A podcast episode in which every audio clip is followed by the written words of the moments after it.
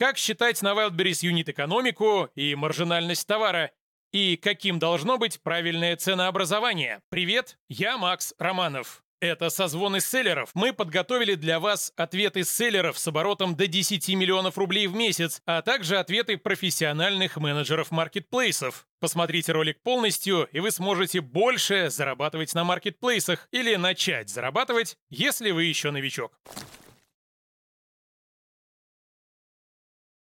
Мы считаем все, даже скотч, который типа по одному рублю. Обычно у всех есть таблица юнит экономики. Что мы туда закладываем? Себестоимость товара, а мы закладываем туда упаковку, а мы закладываем туда все расходы там, на маркировку, вот тот же самый скотч, мы закладываем туда логистику ну, от поставщика, соответственно, до фулфилмента, либо до нас, мы закладываем туда логистику уже упакованного товара до Валбериса, плюс там палеты, транспортные короба, как бы сопутствующая вот эта вся упаковка, которая едет. Ну, соответственно, расходы, которые мы платим Валпересу, логистику, комиссию, обязательно столбик логистика возвратов, потому что, ну, опираясь на процент выкупа товара, потому что товар может, один товар съездить э, туда-сюда не один раз. Налоги. Наверное, очень прокачанные селлеры закладывают туда еще постоянные расходы в виде аренды, э, зарплаты сотрудникам, там свет, амортизация оборудования и вот эти вот все дела,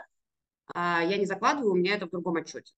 Вот. Но по уму, наверное, надо закладывать. Ну и показатели э, маржинальности, рентабельности ROI, конечно, мы туда вносим для того, чтобы нам понимать вообще, как работает наш бизнес. Маржа раньше, ну, 30-35 было нормально, я сейчас считаю, что нет, это мало. От 40 должна быть маржинальность, потому что рынок такой, что иногда приходится двигаться по цене в силу ценообразования там конкурентов, либо каких-то акций, э, либо какого-то спада продаж.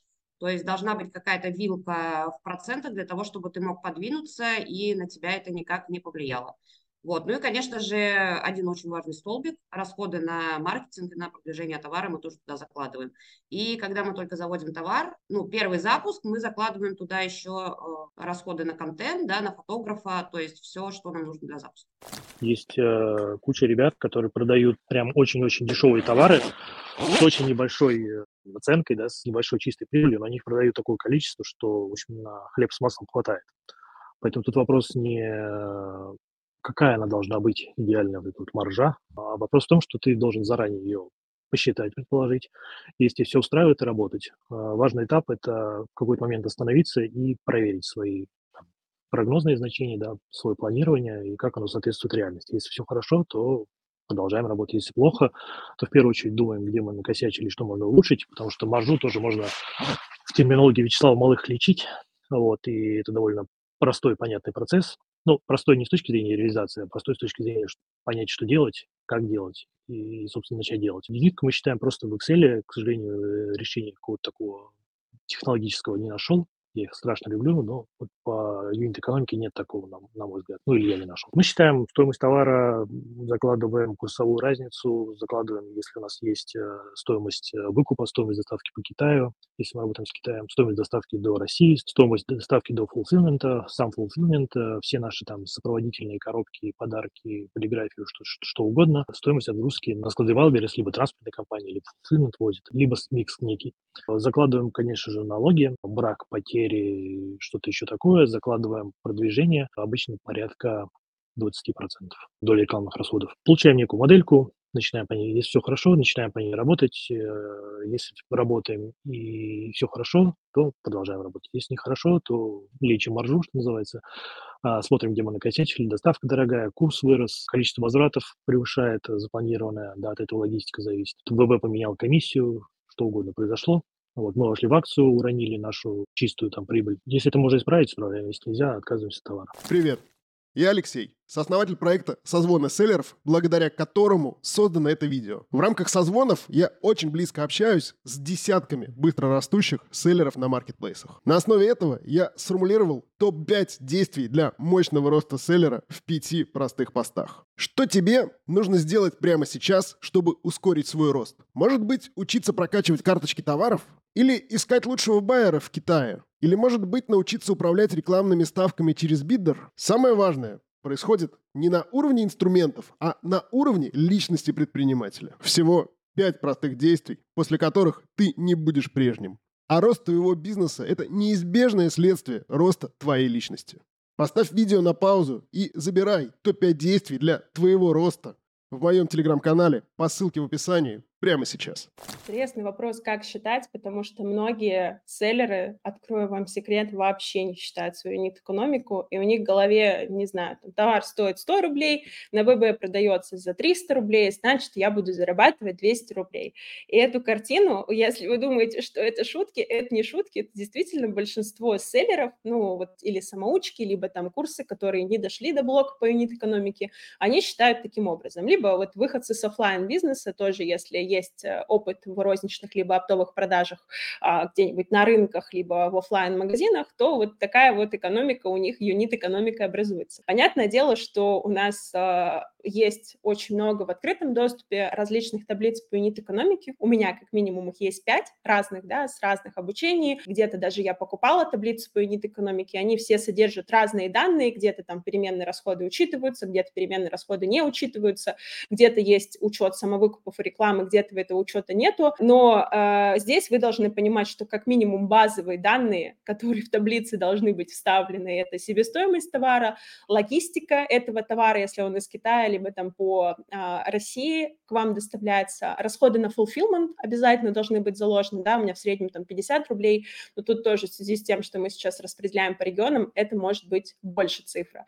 Потом у нас должна быть а, розничная цена и скидка, которая есть у нашего конкурента, которого мы берем за основу для просчета, либо нашу цену, которую мы считаем и будем устанавливать на а, ВБ. Дальше у нас должна быть обязательно комиссия и логистика. А, мы берем либо базовую логистику, логистику, либо понимаем, на какой склад мы будем грузить и берем логистику оттуда. И, соответственно, налог тоже такого как очень важный показатель. Кто-то учитывает расходы на рекламу, кто-то не учитывает. Если мы берем первую партию товара, то я рекомендую закладывать процентовку, а, например, процентов 25-30 расходы на рекламу от суммы, чтобы тоже вам сильно не очаровываться. Переменные расходы смотрите сами, опять-таки, кто-то учитывает, кто-то нет. А, что под переменными расходами я понимаю, это расходы на дизайнера, на фотосессию, на сертификацию и какие-то другие расходы, там, не знаю, бирочки, пакетики, если вы это сами делаете, либо какие-то вкладыши, тоже можете сюда учитывать, но понимать, что вы это распределяете на несколько партий, если если вы будете все в первую партию, то у вас, скорее всего, первая партия будет в ноль либо в минус. Поэтому аккуратненько здесь распределяйте. И самое главное, просто хотя бы найти самую базовую, как я вот, я говорю, табличка, дебилка, которая считает вот базовые показатели, первые, которые я перечислила, без переменных расходов, без расходов на рекламу. А еще важный момент процент выкупа товара, потому что логистика, ну, не просто 50 рублей, она перемножается на процент выкупа, особенно в одежде, вы удивитесь, что логистика не 50 рублей, да, она там 150 рублей из-за покатушек с ПВЗ на другой ПВЗ и обратно на склад ВБ, тоже важный момент. И вы должны видеть чистую прибыль, показатели по маржинальности, показатели по рентабельности. Опять-таки, каждая таблица там какой-то уровень нормы берет свой, и каждый селлер выбирает нормально для него маржа 30, либо он хочет 50, либо нормально для него 15, либо он хочет 30. Да? Тут тоже вы должны отталкиваться от этого, но всегда на показатели смотреть, таблицу по юнит экономики перед проставлением цен заполнять, и понимать, сколько денег вы зарабатываете. Существуют разные сегментации ценовые. Разные ценовые сегментации, как правило, исходят от э, качества товара. Если товар эконом сегмента, соответственно, цена ниже. Если товар э, средний плюс, цена выше. Соответственно, закуп э, отличается на такие товары. Мы просто выбираем ценовую сегментацию, в которой можно конкурировать в соответствии с юнит-экономикой нашей, как мы выстраиваем юнит-экономику – в расчет идут такие потенциальные косты, как расходы на маркетинг, расходы на логистику, фонд, в общем, фонд оплаты труда. Все это мы подбиваем в таблице, все это финансист мой подбивает, и в соответствии с этим мы уже внедряем новые товары и зарабатываем. Мы все любим говорить про марж маржу. Мне нравится больше говорить про ROI, про те средства, которые мы вложили, и насколько они нам а, принесли обратно, вот вернули наш, на каждый вложенный рубль, насколько мы получили обратно. Вот это мне больше понятно, больше так ощутимо, поэтому мне больше нравится про это говорить. Чем выше эта цифра, тем лучше. Хотя бы 100%, чтобы было. От вложенного рубля 100% вы получали сверху. Это снова Алексей из проекта «Созвоны селлеров». Напоминаю про гайд с топ-5 лучшими действиями для твоего роста как селлера. Этот гайд основан на инсайтах десятков быстро растущих ребят. Поставь видео на паузу и забирай топ-5 действий для твоего роста по ссылке в описании в моем телеграм-канале прямо сейчас. Классическая, скажем, схема такая, что рентабельность товара должна быть не ниже 30%. Иначе, э, в общем-то, заходить с этим товаром не имеет никакого смысла, и есть большой риск, то, что мы будем продавать потом в ноль а, и ничего не заработаем. Поэтому обязательно нужно определить критерии при отборе товара, в который будет входить рентабельность, и он будет там 30% и не ниже. Потом есть такой показатель, который называется ROI, Return on Investment. То есть это возврат инвестиций на вложенный капитал. Ну, допустим, если у вас ROI 100, то это означает, что вы купили товар на 100 рублей и получили назад 200. То есть своих 100 рублей и 100 рублей чистой прибыли. Вот, собственно, ROI – это чистая прибыль разделить на себестоимость. А, собственно, вот два параметра, на которые, в принципе, стоит опираться. Я опираюсь и слежу за ними. Вот э, рентабельность 30, ROI не ниже 70. То есть, э, ну, чем выше, тем лучше, понятное дело. А из чего складывается себестоимость на Wildberries? Это, ну, понятная вещь, там закупка у производителя, потом доставка до России или в России до склада fulfillment, то есть все логистические вот эти издержки, потом fulfillment, а, обязательно необходимо включить расходы на фотосессии, всякие инфографики и на маркетинг. Вот самая большая ошибка, то что люди не считают э, расход на рекламу, а они могут быть очень существенными, особенно если неправильно проработана карточка товара. И вот у меня тоже есть по поводу этого один случай. Недавно я начал общаться с конкурентом своим, вот он со мной связался, и начали, в общем-то, выяснять, какие у кого показатели, там уже потом подружились. И он сказал, что за прошлый месяц потратил рекламу на рекламу 500 тысяч рублей вот за октябрь а оборот у него в карточке почти в три раза меньше, чем у меня. То есть, а я на рекламу потратил, наверное, 1200 или даже меньше. То есть, вот такие большие могут быть разбеги, и на это очень сильно нужно обращать внимание. Классическая, в общем, схема – это расход на рекламу 10% от продажной стоимости. То есть это достаточно существенная, ощутимая часть. И если мы ее не заложим при расчете юнит экономики на начальном этапе, на этапе анализа, то потом будет очень неприятно, потому что 10% Э, от продажной стоимости, это считает 10% вашей э, рентабельности. Если вы посчитаете, что с рентабельностью 30, она будет в итоге 20%. Потом э, нужно смотреть логистику до клиента со склада Wildberries. Она везде разная, то есть у Wildberries с разных складов есть разная логистика. Обязательно необходимо посмотреть, за что логистика. Есть два типа поставок. Это короба и монопалеты на Wildberries. Логистика будет зависеть от того, каким типом поставки вы отгрузили товар. Иногда бывает за короб дешевле, иногда бывает за монопалеты дешевле. И нужно считать, все зависит от размера товара. Если маленький товар, э, возможно, мелкий, то его выгодно отгружать монопалетами, а может быть и нет. То есть это нужно считать везде раз. Есть э, склады, которые принимают только монопалеты, есть склады, которые принимают только короба. И, и в Algris есть очень удобная табличка, где можно все это посмотреть и посчитать. Ну и обязательно нужно не забыть а, про обратную логистику, про процент выкупа. А, у каждого товара есть свой, процент выкупа, и минимальный он у нас в одежде, там где-то в районе 30. Это означает, что товар, ну, скажем так, съездит два раза и вернется назад на склад, и только на третий раз его выкупят. Поэтому это обязательно нужно учесть, когда а, рассчитываете расходы на логистику. Товарки процент выкупа больше, и я вот советую заходить в те ниши, особенно с маленьким бюджетом, где а, процент выкупа больше 90, потому что не нужно будет замораживать много денег, пока товар где-то ездит несколько раз, он находится где-то в пути, и, но не на складе, и другие люди его не могут заказать. То есть, соответственно, он пропадает из выдачи, теряет выручку, и карточка теряет позицию. То есть чем выше процент выкупа, тем лучше, тем меньше наш товар ездит туда-сюда, тем меньше мы тратим на логистику, тем меньше он теряет товарный вид за счет того, что его через меньшее количество рук проходит, прежде чем получит, дойдет до э, финального покупателя. Ну и налоги. Налоги обязательно нужно не забывать платить. Это очень важно. Ну, давайте начнем с того, что такое юнит-экономика. Да, расшифруем немножко. Это такая таблица просчета а, вашей прибыльности вашего товара с учетом расходов, с учетом а, всех моментов, с которыми вы можете столкнуться. У меня есть, кстати, такая простая табличка, а, для расчета юнит экономики. Таблицы вообще эти очень удобные, вы можете очень быстро все просчитать.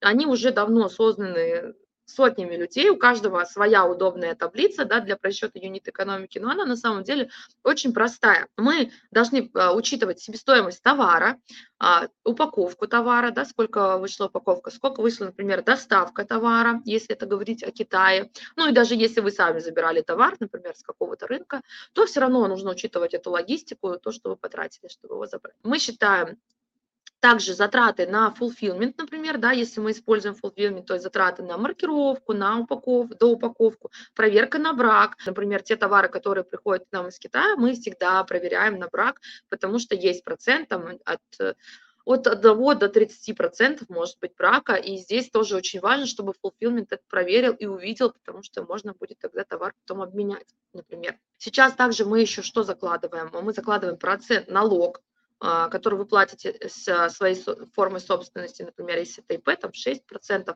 плюс 1% страховой, то есть 7%, да, в общей сложности. А, здесь мы учитываем затраты на фотосессию, ну и примерно можно просчитать, кстати, затраты на рекламу заложить, но так как сейчас а, при регистрации кабинета, вот если брать Wildberries, да, 10 тысяч мы платим, они нам возвращаются на рекламный счет, я как бы в своих юнит экономику, в принципе, это не считаю, потому что это, это уходит потом на то есть эти, эти затраты, они такие общие, и мы юнит-экономику не вносим.